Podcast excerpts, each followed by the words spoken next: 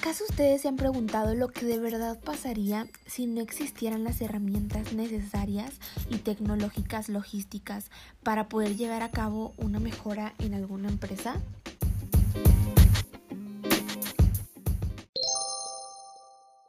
Hola, ¿qué tal amigos? Bienvenidos a esta sección entre estudiantes. Les habla Andrea Trejo y junto con mi compañera Bienet Castillo, en este episodio hablaremos de los sistemas tecnológicos y herramientas logísticas. El uso de nuevas herramientas tecnológicas en la función de los procedimientos logísticos mejora la productividad a través de la optimización de tareas. Proveen soluciones para los tres niveles de decisión, estratégico, táctico y operativo, tanto para el control de inventarios y administración de almacenes como el del transporte y distribución, contando con los indicadores de control y reportes de todas las variables. Esto permite una visualización centralizada en tiempo real de toda la cadena de suministro para una rápida y acertada toma de decisiones.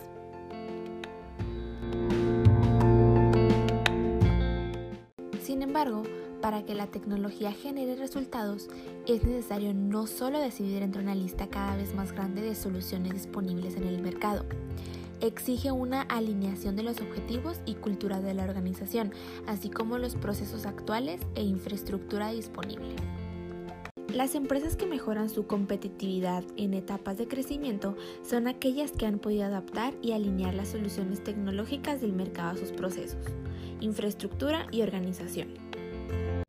Investigando más a fondo, encontramos mediante la página web de Logistic World que la empresa Grupo Dico hace frente a los retos de la globalización con la infraestructura de su logística, adaptando las mejores prácticas y tecnologías de la industria mueblera en México.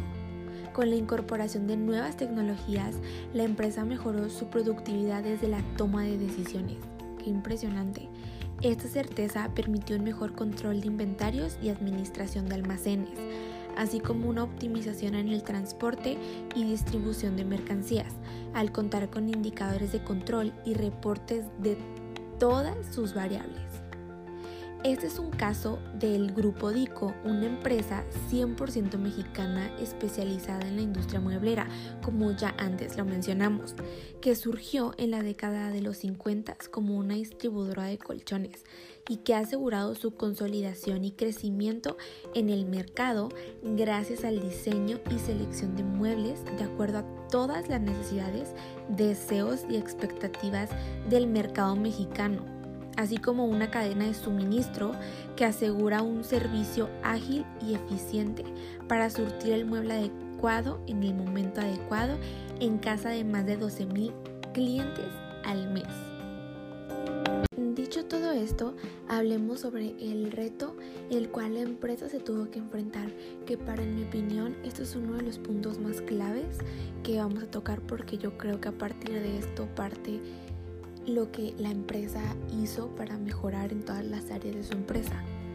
El grupo DICO contaba con dos almacenes que habían sido utilizados por muchísimo más de 20 años como sus bodegas centrales, a través de las cuales abastecían a más de 55 puntos de venta a lo largo del país como parte de, su planeación estratégica pues en la logística y con el objetivo de soportar los altos índices de crecimiento proyectados para los próximos años, el grupo DICO tenía la necesidad de reestructurar su red de distribución y con ella su almacenaje y transporte también.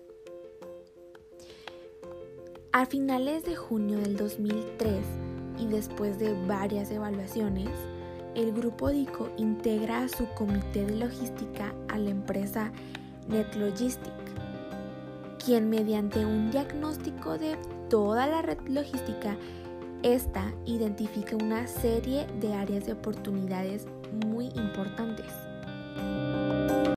La capacidad de los almacenes se encontraba bloqueada por producto descontinuado en un 30% las visibilidades y control de las mercancías ya no eran suficientes.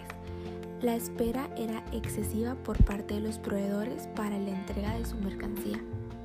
Además, la eficiencia en la distribución y entrega era un punto clave para abstener de una mejor logística a la empresa mexicana, ya que gracias a esto se dedicaba demasiado tiempo en elaboración de rutas, la entrega de mercancías tardaba hasta 72 horas, con el riesgo de afectar el servicio por un crecimiento fuerte con procesos manuales. Ante todo este panorama, el objetivo consistía en desarrollar un plan integral de logística que respaldaran las proyecciones de crecimiento y que permitieran asegurar el mejor nivel de servicio, procesando más del doble de las órdenes. Todo esto lo comentó Alberto Salinas, el director de la logística del grupo DICO. El directivo agregó, agregó que NetLogistic apoyó en todo este proceso, diagnosticando su red logística, seleccionando y definiendo el tamaño de las nuevas instalaciones, rediseñando absolutamente todo el proceso y soportando toda la operación con tecnología y sistemas relacionados y congruentes a su negocio. Ahora hablaremos de las soluciones que implementó la empresa y como opinión propia yo creo que partieron de un punto muy acertado, ya que mm, como parte de los trabajos se inició con el diseño, selección y construcción, aparte de la adaptación de un nuevo centro de distribución, que eso era lo que más les generaba problema. Para después de esto dar paso a la definición de una estrategia integral de transporte y almacenaje rediseñando absolutamente todos los procesos, equipos y logística de entrega, seguido de la implementación de tecnología de punta en los diversos niveles de decisión. Pero ¿cuáles son estos diversos niveles de decisión? Bueno, pues vendría siendo el operativo, que consiste en sistema de administración de almacenes, un sistema de ruteo, de UPS y un equipo de transporte con un sistema desmontable de cajas DC Transport. Otro nivel de decisión vendría siendo lo que es el estratégico y táctico, que consiste en absolutamente todas las herramientas de visibilidad de la cadena de suministro, como lo es un tablero de monitoreo, un control de desempeño, hasta un generador de reportes. Después de conocer un poco de lo que trata la empresa DICO a qué se dedica, sus puntos de distribución, las soluciones y los retos. Este informe fue redactado en marzo 7 del 2007. Otra cosa importante que cabe aclarar y mencionar acerca de la página web donde sacamos esta información, donde ellos dicen, el trabajo de la gente de cadena y logística es lograr convencer a la dirección y a gerentes de sistemas que estos no son caprichos ni lujos, son herramientas que van a satisfacer los requerimientos de los clientes y del ecosistema, por lo tanto se tienen que implementar, declaró la persona que está encargada de la logística en la empresa Grupo Dico. Para poder pensar en los datos y no tanto en la tecnología, otro aspecto que Campos recomienda es que debe de tomar en cuenta generar los datos correctos antes de comprar cualquier tecnología para la gestión logística. Porque cuando compres un sistema de administración o robots para automatizar el almacén, estos te podrán pedir información para empezar a trabajar y ahí es cuando se va a encontrar el verdadero problema. Después de pensar en las soluciones, en pensar más de los datos y no en la tecnología, después viene el paso que Campos aconseja, que es crear un comité guía integral de transformación digital, no únicamente de logística, sino del negocio completo en sí. Dicho órgano deberá integrar perfiles de finanzas, de sistema, un actuario y un experto de costos, así como también un profesional de redes logísticas. Después de habernos escuchado hasta aquí, quisiera que mi compañera Vianet nos pudiera explicar cuáles fueron los principales resultados y las recomendaciones que esta empresa DICO obtuvo. En principales resultados, se ha identificado un ahorro anual en los costos de operación de solo 250 millones de dólares a 350 por operar en el nuevo CDI se incrementó de la productividad de entrega en un 20%, además disminuyeron los tiempos de espera de los proveedores a ser recibidos eh, con un programa de citas. Se ha reducido el tiempo de entrega de 72 a 48 horas. La verdad es que sí se redujo bastante el tiempo de entrega. Esto con el pan de ofrecer entregas a 24 horas y durante el mismo día de compra.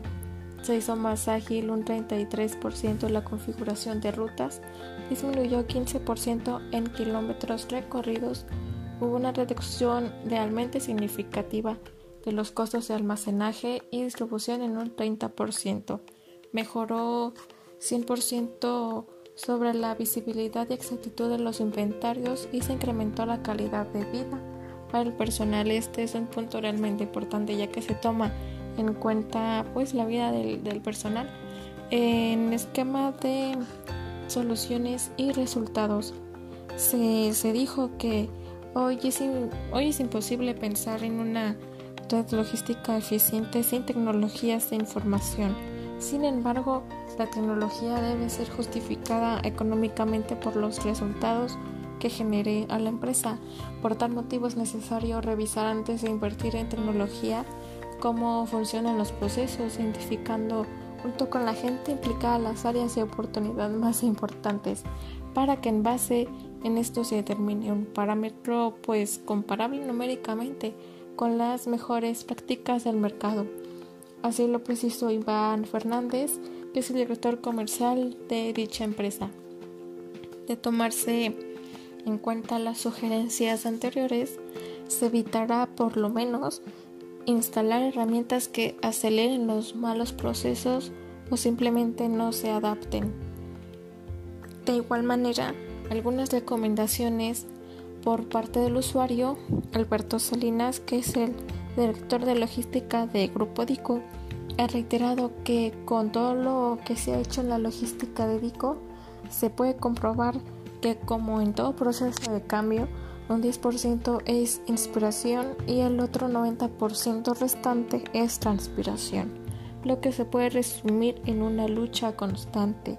Dentro del 10% de inspiración, pues tampoco hay nada nuevo, solo que hay que respetar algunas reglas fundamentales de los negocios.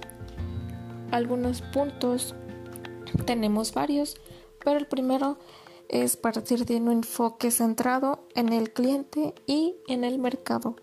Con la internacionalización de las economías, el énfasis no está en el producto, sino en lo que éste hace por el comprador, es decir, los beneficios y valores agregados. Como punto 2 está el talento humano. De igual manera, este también es otro punto muy importante. Eh, es indispensable contar con un buen líder. En DICO se tiene la suerte de contar con un presidente es Jaime Chalhón, con una, bueno, que tiene una amplia visión y empuje, así lo ha dicho el señor Salinas. En punto 3, comenzar con los procesos, ya que después de tener los objetivos realmente claros de servicio al cliente, es necesario contribuir los procesos que aseguren que se va a cumplir con el nivel de servicio establecido al menor costo posible. Como punto 4 es contar con la asesoría de un experto.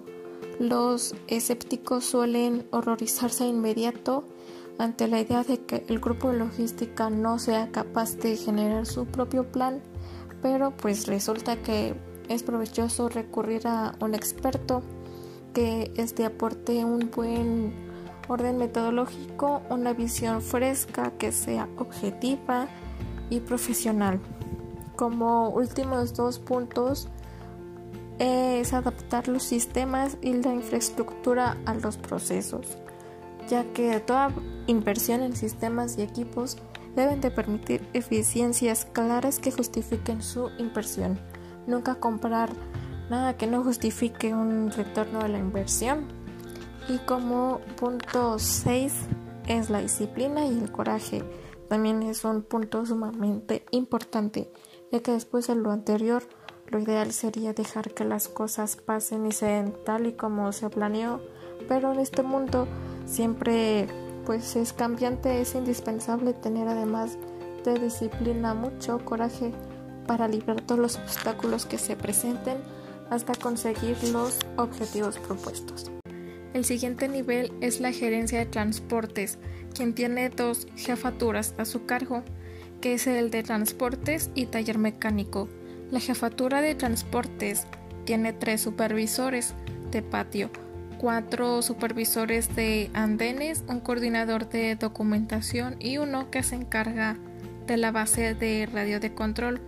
Los supervisores de patio son como una servidora que tienen a su cargo un grupo de operadores y ayudantes asignados.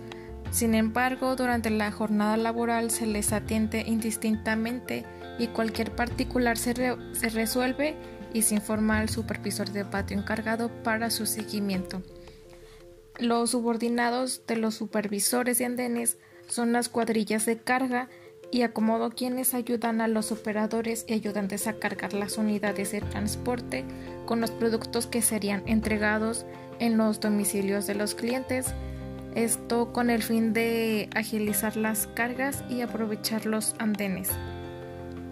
La base de radio de control la componen cuatro elementos y su coordinador, quienes cubren desde las 7 hasta las 21 horas del día para dar apoyo y seguimiento a las entregas de lunes a sábado. La oficina de documentación está compuesta por dos auxiliares administrativos y su coordinador, que son quienes laboran para cubrir la jornada de 6 a 22 horas. Y la jefatura del taller mecánico cuenta con un auxiliar administrativo y su equipo de mecánicos de diésel y gasolina. Para cumplir con su labor empresarial, era necesario contar con un equipo de colaboradores altamente comprometidos y facultados, identificado con la misión, visión, valores y objetivos de Muebles Tico, como aliado para enfrentar la competitividad de los negocios en la actualidad.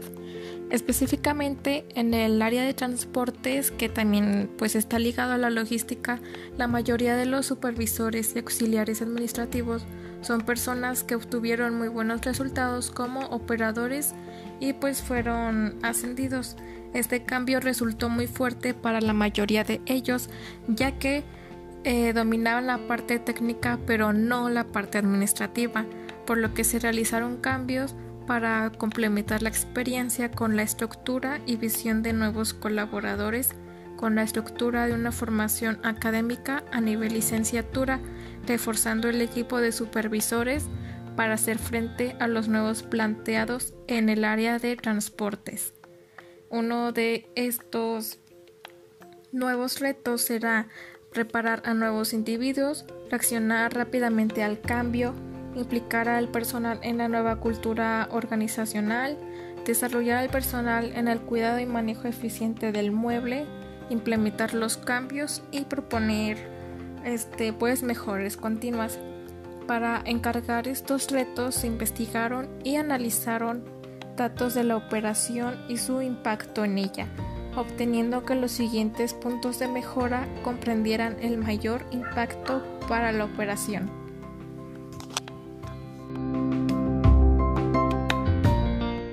Para no quedarnos muy cortos de conceptos y de ejemplos, buscamos otro ejemplo en la, de la revista de Logitech, publicado en marzo 25 del 2018, donde ellos, de un tiempo a esta parte, cada día más empresas cuentan con este tipo de herramientas como apoyos a, a sus operaciones logísticas.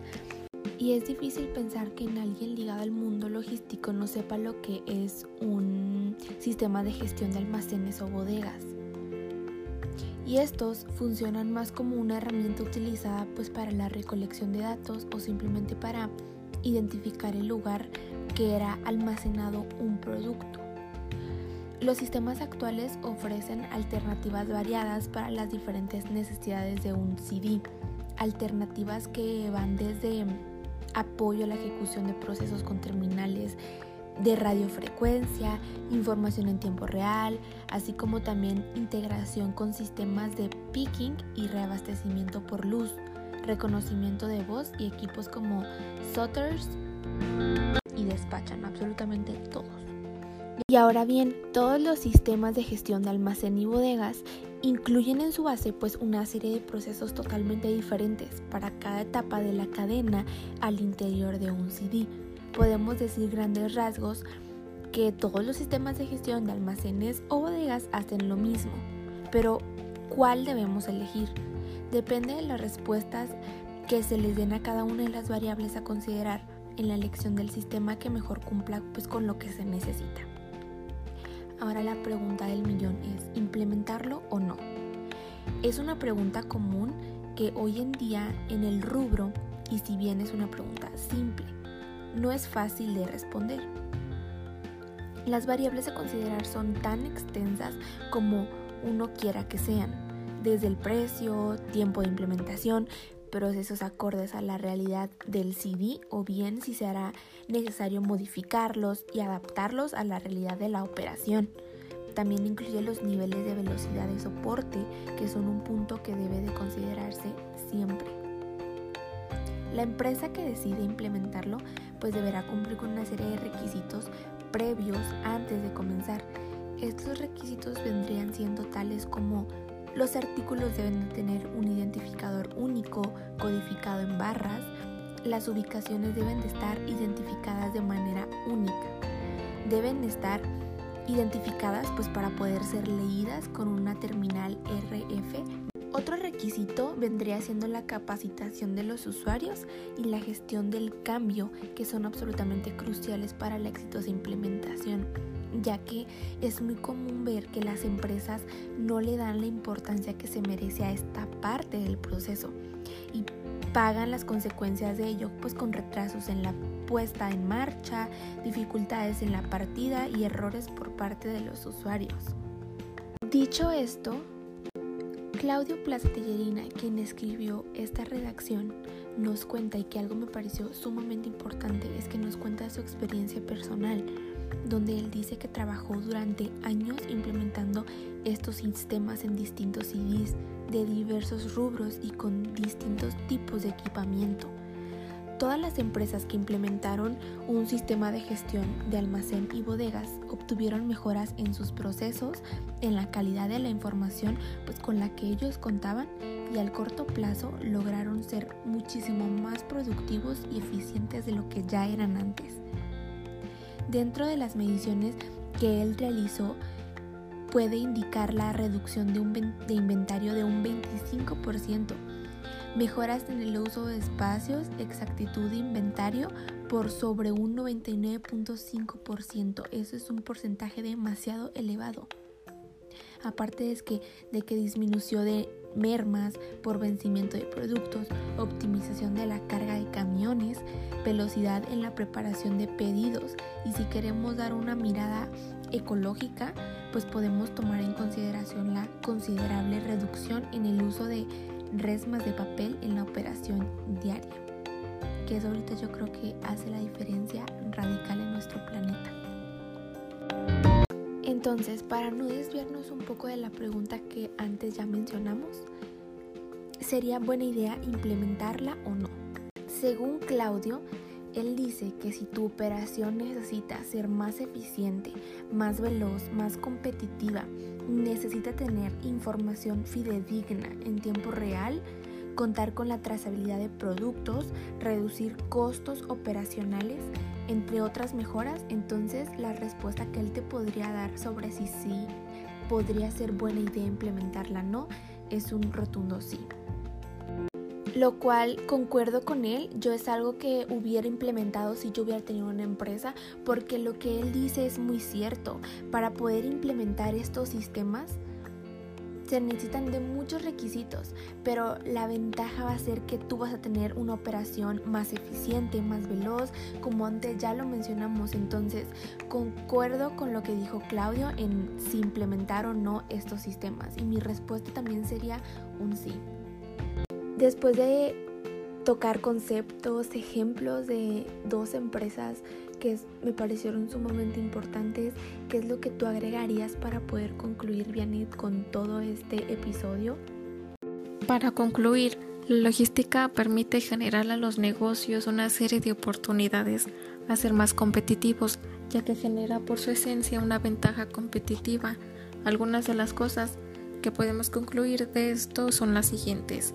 La logística es una herramienta muy eficaz, pues en varios aspectos, ya que puede producir ventajas realmente competitivas, tales como lograr una optimización en la producción, en la producción de bienes y servicios para el funcionamiento y alcanzar la entera satisfacción de clientes, así como lo vimos en el caso de Grupo Dico. Eh, cabe mencionar que la logística es una herramienta muy importante para cualquier empresa o negocio, como se puede observar en el, pues como he dicho en el caso de Dico, la logística, el cual impulsa el negocio a mantenerse en los estándares tanto de calidad como de precios que tiene que enfrentar continuamente tanto en un plano local como global. Y por último, voy a mencionar que la logística tiene como objetivo impulsar a la organización a ser más competitiva en todos sus ámbitos. Bueno, esto ha sido todo por nuestra parte. Espero y les haya gustado y les haya servido este podcast para saber y conocer acerca un poco de los sistemas, la tecnología y las herramientas logísticas que puede tener una empresa como tal. Muchas gracias por escucharnos. Hasta la próxima.